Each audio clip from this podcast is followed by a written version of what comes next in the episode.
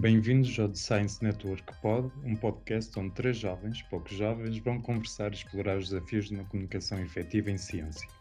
A ideia para a realização deste podcast constitui-se como um objetivo central de divulgação de tópicos, ideias e quais os problemas associados à comunicação de ciência sobre a temática em discussão nos vários episódios.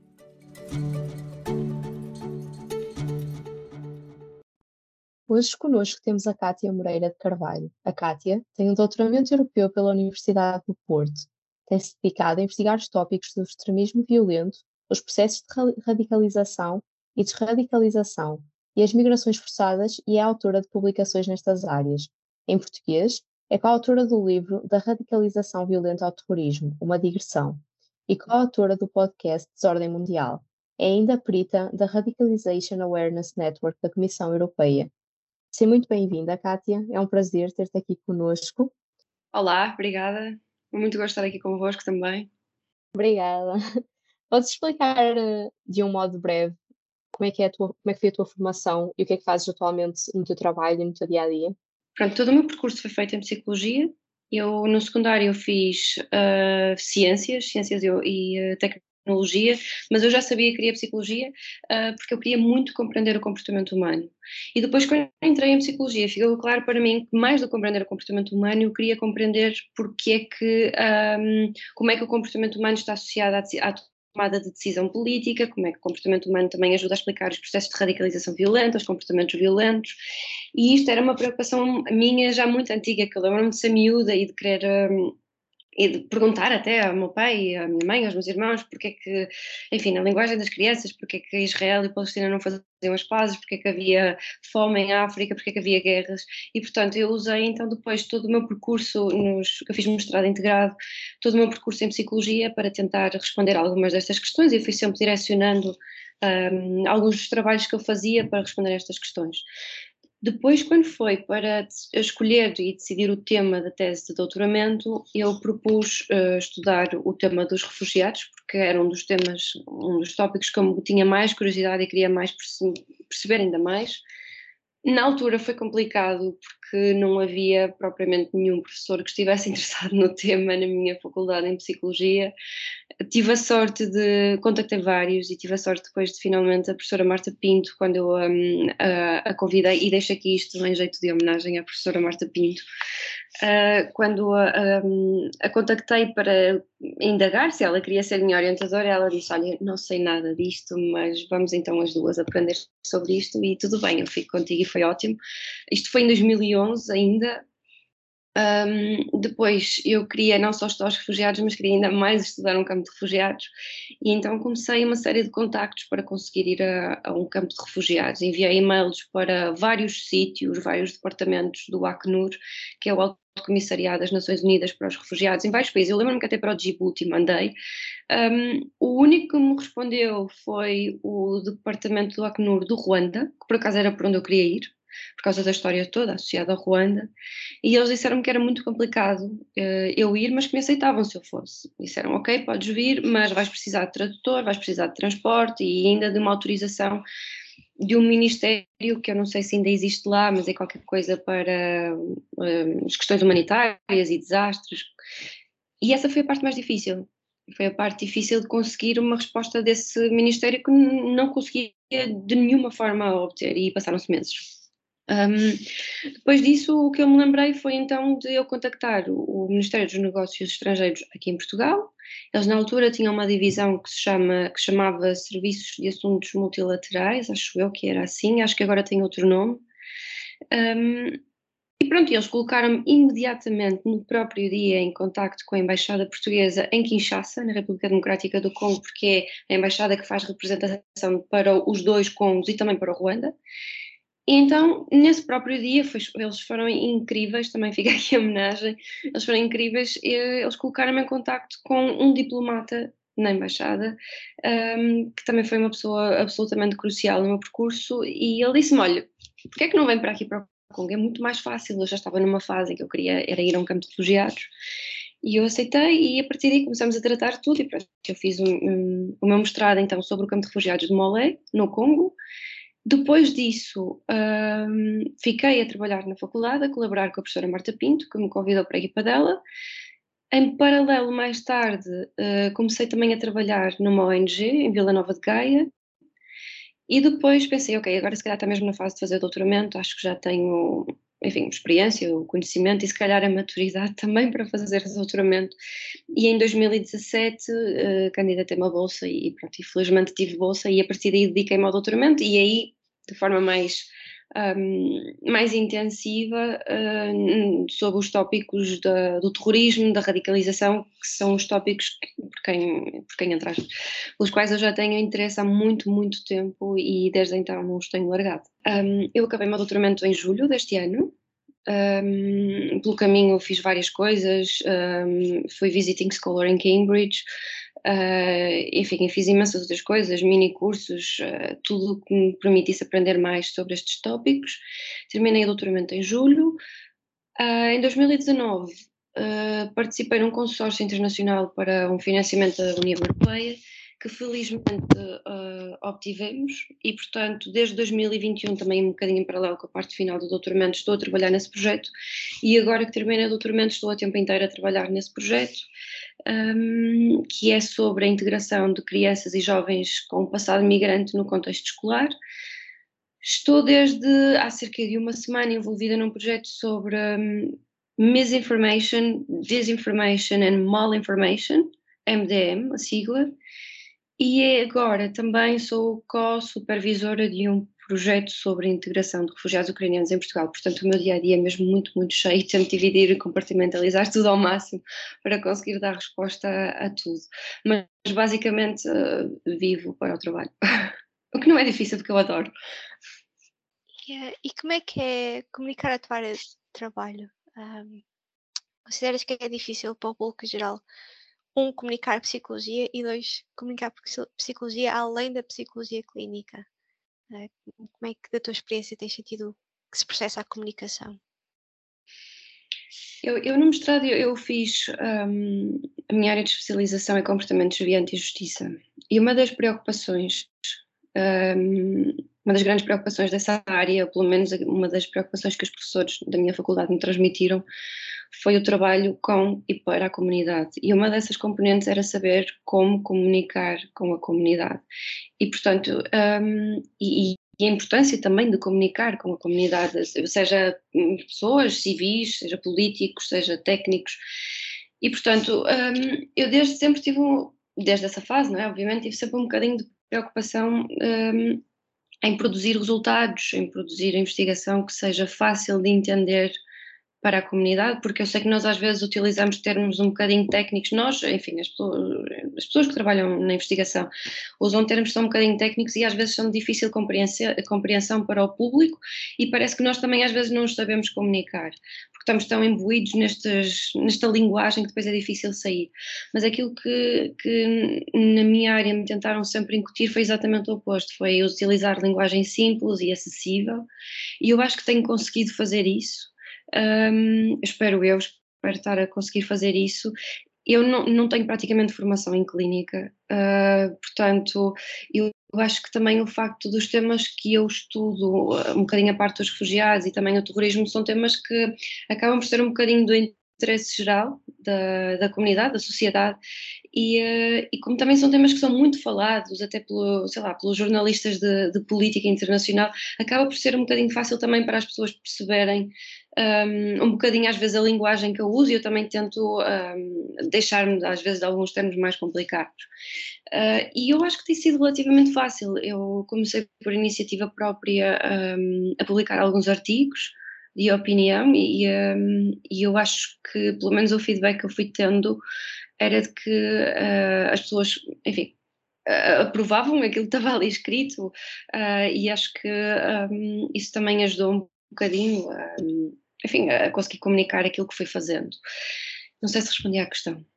Sim, sim, respondeste muito bem à questão. Uh, e agora, colocando numa tónica mais dos decisores políticos, ainda sentes que existe alguma resistência ao envolvimento de pessoas da área da investigação, por exemplo, e como a tua área, para auxiliar no desenvolvimento de leis e na tomada de decisões, ou já se começas a perceber que existem assim, umas mudanças que podem permitir essa sinergia entre estes eixos da sociedade?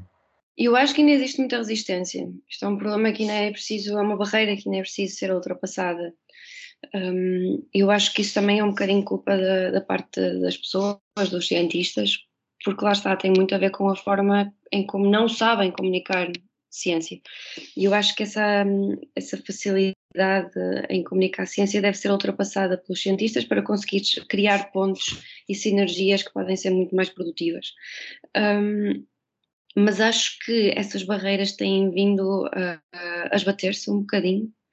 Eu sinto ainda alguma resistência, sobretudo pelas pessoas mais velhas que não estão tão disponíveis para ouvir uh, as pessoas que vêm da área da investigação e, sobretudo, os mais novos. Um, isso já senti, mesmo na minha experiência. Mas as pessoas mais novas ou aquelas que estão mais sensíveis para uh, novas abordagens ou para novos conhecimentos, integrar esses novos conhecimentos, normalmente até, até nos procuram e, isso nota, mostra que de facto algumas barreiras estão a ser esbatidas. No entanto, ainda existem algumas, sim, e é preciso continuar a trabalhar para serem derrubadas. E agora, numa nota mais pessoal, se olhasses para a Kátia, com 15, 16 anos, e a deparar-se com toda uma possibilidade de profissões, já equacionavas um caminho que passava por esta área e que conselho é que lhe darias hoje? Essas perguntas são sempre muito profundas. um, sim, eu já imaginava um bocadinho passar por esta área, porque eu lembro-me de dizer muitas vezes aos meus pais: eu vou para psicologia, mas não é para me tornar numa psicóloga de gabinete de quatro paredes. Eu queria ir para o terreno, eu queria muito andar no terreno a falar com as pessoas, um, com todo tipo de pessoas, queria muito perceber as vivências das outras pessoas, da perspectiva no contexto delas. E, eh, e isso passava muito também por fazer a investigação. Um, por isso já me imaginava um bocadinho nesta área não sabia que o percurso ia ser feito desta forma e se calhar o, o, o conselho que eu dava era hum, não ter tido tanto medo, nem ter tido tantas dúvidas. Aliás, isto é um conselho que eu ainda dou hoje em dia a mim própria, não é? Mas àquela miúda de há uns anos uh, daria certamente isso, porque se calhar poderia ter andado um bocadinho mais depressa. Voltando agora um pouco à comunicação com o público geral, sentes que os mídias são entrave para que seja realizada uma boa comunicação de ciência? Um, isto é, sentes que é uma área que é fácil criar-se alarmismo social. Uh, e, por exemplo, uma, uma situação mais específica e bastante recente, que é a questão que houve com um aluno da Universidade de Ciências de Lisboa. Poderia ter sido realizada uma melhor comunicação do que, do que ocorreu? Eu acho que uh, eu não vou dizer que os jornalistas são uma barreira, porque eu acho que eles devem ser um parce uns parceiros, devem ser o um, parceiro, se calhar, até por excelência da comunicação da ciência mas acho que hum, lá está, estas sinergias que devem ser criadas ainda não estão muito bem pensadas nem muito bem implementadas. Eu acho que, uh, e eu, eu falo mais uma vez por experiência, eu vejo muitos colegas que têm dificuldade em falar com jornalistas e alguns que até se recusam mesmo a falar com jornalistas. E vejo jornalistas que não estão muito dispostos a utilizar as palavras e as citações corretas que muitas vezes os cientistas dão e, portanto, isso altera muitas vezes o, o produto final. Um, eu já tive alguma experiência que uma experiência foi uma única vez em que aquilo que eu disse foi deturpado e fiquei muito, mas mesmo muito zangada um, e reclamei imenso porque uh, puseram-me a dizer coisas que eu não disse e isso é muito grave e portanto isso às vezes pode acontecer um, eu acho que acontece cada vez menos, que eu lembro-me quando eu estava a fazer o, o mestrado, que foi uma das coisas que nos alertaram e, um, e eu de todas as experiências que já tive, só aconteceu uma vez, portanto eu acho que isso deve estar a acontecer cada vez menos.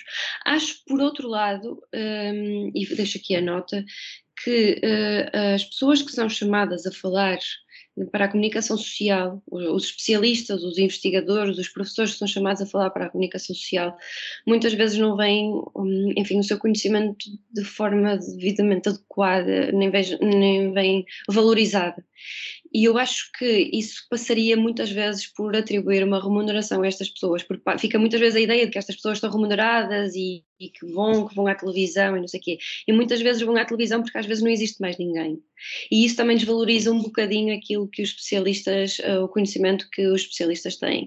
E, e muitas vezes existe esta corrida de, à, à, procura de pessoas para falar sobre um determinado tema e porque não existe esta valorização do papel do especialista, existe a valorização do papel do tudólogo ou do comentador, muitas vezes o conhecimento que devia de ser mesmo passado não é passado e, portanto, isso devia de ser... Um, devia de ser, enfim, colmatado e devia de ser resolvido. Relativamente ao caso daquele suposto alegado atentado terrorista, que não, ia, não era nada atentado terrorista, correu muita, muita coisa mal, muita coisa mal, desde o momento em que houve um, o leak, enfim, está-me a faltar a palavra em português, mas em que houve, hum, em que houve passagem de informação cá para fora, porque normalmente as forças policiais, as autoridades não comunicam quando existe um, uma tentativa, enfim, do que quer que seja falhada, isso não é comunicado para não causar alarme social. Neste caso, não sei muito bem o que é aconteceu, mas isso aconteceu. Uh, houve essa, essa passagem de informação cá para fora, portanto, começou logo aí. Um, este caso foi, uh, desde o início, uh, ah, um, apelidado como um caso de terrorismo, porque a lei portuguesa de combate ao terrorismo, que foi transcrita para Portugal através de uma diretiva, de uma diretiva quadro da União Europeia, ela não foi bem transcrita e, portanto, ela abarca tudo. Há discussão, de facto, de terrorismo e outros que não são. Por exemplo, o caso de Alcochete é, é outro paradigmático disto. Portanto, aquilo não, não foi terrorismo, mas à luz da lei portuguesa é, aquilo pode ser considerado terrorismo, o que, portanto, uh, causa alguma conflitualidade entre conceitos. Um, e depois, eu acho que um, Houve ali um entusiasmo desmedido e exagerado por parte da comunicação social em Portugal por haver um caso, de, um alegado caso de terrorismo em Portugal, de mass shooting, em que, enfim, aquilo poderia ter causado muitas mortes, muita muito sensacionalismo, um efeito psicológico muito grande nas pessoas, e portanto eu acho que se aproveitaram muito disto e quiseram a toda a força uh, produzirem notícias a todos ter direito sobre isto, e isto fez com que, no fim de contas, não é, temos agora uma pessoa que... Uh, tanto quanto sei agora, porque depois também desliguei-me do caso, mas tanto quanto sei, acho que está na, na prisão, no Hospital Prisão de Monsanto, se não estou em erro. Uh, portanto, é uma pessoa que tudo indica que pode padecer de algum tipo de, de, problema de saúde mental, mas que, enfim, vai ficar agora sempre conotado como alguém que é terrorista. Eu acho que isto é lamentável, acho que a família, desta pessoa, que é uma pessoa, isso não pode ser esquecido, um, viu as suas vidas todas espalhadas na comunicação social, eu lembro-me do caso de até ter o boneco na cama, quer dizer, ninguém quer saber disto, isto não é importante. Isto não é forma de comunicar um caso tão sério, que podia ter sido tão sério. E, portanto, eu sou muito crítica em relação àquilo que aconteceu e devia. E eu lembro-me que na altura, uh, lembro-me de ter defendido a necessidade de haver formação de comunicação destes casos. Lá está, estou a puxar a brasa à minha sardinha e falo daquilo que sei, mas devia de haver formação para a comunicação social sobre como comunicar casos destes, porque o, o terrorismo, um, uma das suas componentes é causar uh, efeito psicológico nas pessoas, um, do, um dos, dos lemas é matar sempre, assustar mil. Portanto, um, e também tem subjacente o efeito de surpresa, porque senão também não era terrorismo, se fosse possível prever quando é que um ataque ia ocorrer, não era terrorismo. Um, e, portanto, eu acho que a comunicação social uh, deve olhar para isto como o caso sério que é e, e, procurar formação sobre como comunicar isto. Kátia, qual é que consideras ser o papel das redes sociais na propagação de ideologia e recrutamento pelos grupos terroristas? Quais são os problemas uh, que estas plataformas enfrentam e a sociedade? A internet uh, veio revolucionar completamente o processo de radicalização e de recrutamento, e isso foi muito visível com a ascensão do Estado Islâmico, do Daesh. Enquanto que a Al-Qaeda antes. A, a própria Al-Qaeda também revolucionou um bocadinho o processo de radicalização e de recrutamento, porque as organizações terroristas anteriores e de outros tipos de terrorismo, mas anteriores à Al-Qaeda, enquanto que recrutavam as pessoas que tinham mesmo a certeza que eram fiéis à causa, que nunca iam denunciar ninguém, nem acusar, e as pessoas passavam por um processo muito intenso de recrutamento. Al-Qaeda não, a Al-Qaeda queria pessoas para lutar e, portanto, recrutou um, entre toda a comunidade muçulmana sunita. Uh, e, portanto, isto já foi um, inovador um, e foi também um, diferente de tudo aquilo que uh, era feito na altura. Com a internet, tudo isto mudou e o Estado Islâmico foi o grupo que, que, teve o maior protagonismo a seguir a Al-Qaeda e foi o grupo que veio a seguir e, portanto, tudo isto mudou com, com o Estado Islâmico, fez um uso, um, perdoem-me a expressão, mas fez um uso muito inteligente para os seus propósitos das redes sociais, então pôs muita gente a trabalhar nas redes sociais para recrutar outras, para radicalizar e, e portanto, isso mudou também completamente a forma de, de olhar para este fenómeno através das redes sociais. Um, claro que houve plataformas que depois de muita pressão política e muita pressão também dos, dos, dos, técnicos e dos académicos começaram a bloquear algumas contas e a parar algumas dessas, dessas atividades dessas pessoas que estavam presentes nas redes sociais uh, ou algumas foi mais difícil, estou-me a lembrar, acho que foi o caso do YouTube, foi muito difícil conseguir uh, de facto pôr um travão nisto, mas acho que acabou por se conseguir. Depois existe o outro problema. Eu estou a falar até agora das redes sociais visíveis, não é? O Twitter, o YouTube, o Facebook. Depois existem as outras plataformas que são mais invisíveis e que é muito mais difícil o acesso. As plataformas um, mais encriptadas uh, e os chats mais encriptados, em que informam-se às vezes, um, às vezes não, Uh, formam-se mesmo comunidades virtuais hum, muito intricadas, muito fechadas, e quem entra ali muito dificilmente sai, porque não existe contraditório, as pessoas estão sempre a falar do mesmo tópico, a alimentar a radicalização umas das outras, um, a incendiar muitas vezes alguns, alguns temas, e acaba por haver ali muito incitamento ao ódio, à violência, e, um, e tendo em conta a atividade que existe lá, admira-me ainda não ter acontecido nada ainda muito mais grave do que aquilo que temos visto, sendo que há muita coisa que acontece e que nós não sabemos porque é parada e travada tempo pelas polícias. E sentes que deveria haver uma maior educação sobre este tema em Portugal e, por exemplo, não só sobre o tema, mas também na interação com a internet e as redes sociais? Um, sobre o tema do terrorismo, eu acho que sim, acho que, acho que se devia falar do tema de uma forma adulta, um, e sem medos, porque muitas vezes existe aquela coisa que se diz: ah, não vamos estar a falar de um tema que não existe, vamos estar a criar um problema que não existe. Não é bem assim. Uh, uh, Portugal, de facto, tem sido muito poupado, mas uh, Portugal já teve dezenas de vítimas de atentados terroristas no estrangeiro e também aqui em Portugal. Uh, nós somos um dos primeiros países a ter uma lei de, de, enfim, para combater o terrorismo, com a ascensão das FP25 nos anos 80.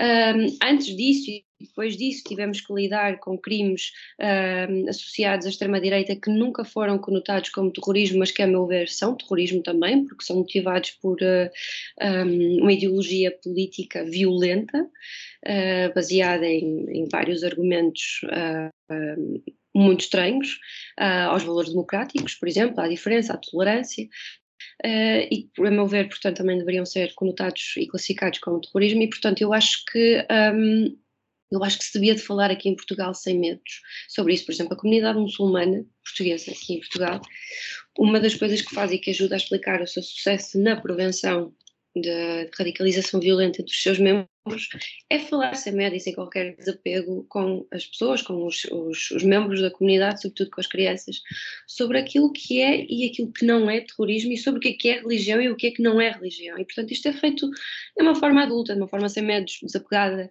E, um, isso tem resultado e acho que devia de, também ser um bocadinho uh, transcrito para outras esferas da, da sociedade portuguesa.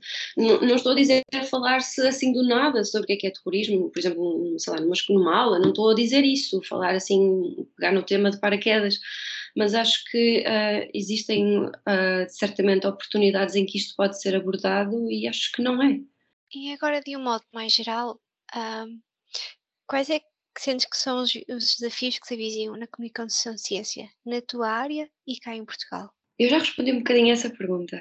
Eu acho que os desafios é ultrapassar um, um, aquelas barreiras que existem, porque, uh, que eu mencionei no início, um, nós próprios cientistas temos que saber comunicar um bocadinho melhor, às vezes deixar um bocadinho de lado aquela linguagem mais técnica e mais complicada, com recurso a conceitos que para o público geral se calhar não fazem muito sentido. Um, acho que temos, devemos usar um, uma linguagem mais adequada, uh, mas por outro lado acho que acho que devia haver uma, uma iniciativa, uma procura ativa um, por parte dos cientistas, mas também por parte da comunicação social e até dos políticos para se formarem redes para saber uh, sinergias funcionais, não é? Uh, que de facto produzam resultados para, para passar para a comunidade o, o, aquilo que é feito na investigação, porque em último caso ninguém se pode esquecer que a investigação é feita em favor da comunidade, para resolver problemas que existem na comunidade, na sociedade. E, portanto, eu acho que é precisamente por causa disso, porque nós eh, produzimos conhecimento que tem utilidade prática. Aliás, a Fundação para a Ciência e Tecnologia atribui financiamentos com base neste critério, tem que ter resultados práticos, úteis. E, portanto, eu acho que por isso mesmo deve haver eh, essa procura ativa de trazer esses resultados cá para fora e dar e devolver um bocadinho à comunidade aquilo que, que é feito. Até porque, por exemplo, na investigação que nós fazemos com pessoas, um, os resultados devem ser devolvidos para elas saberem de facto, não é? elas contribuíram para a investigação e, portanto, têm todo o direito de receber esses resultados e, e até terem algum, sei lá, dizer alguma coisa sobre esses resultados, a opinião delas sobre esses resultados. Portanto, eu acho que isso é muito importante. Um, acho que deve ser criadas essas sinergias de forma mais ativa.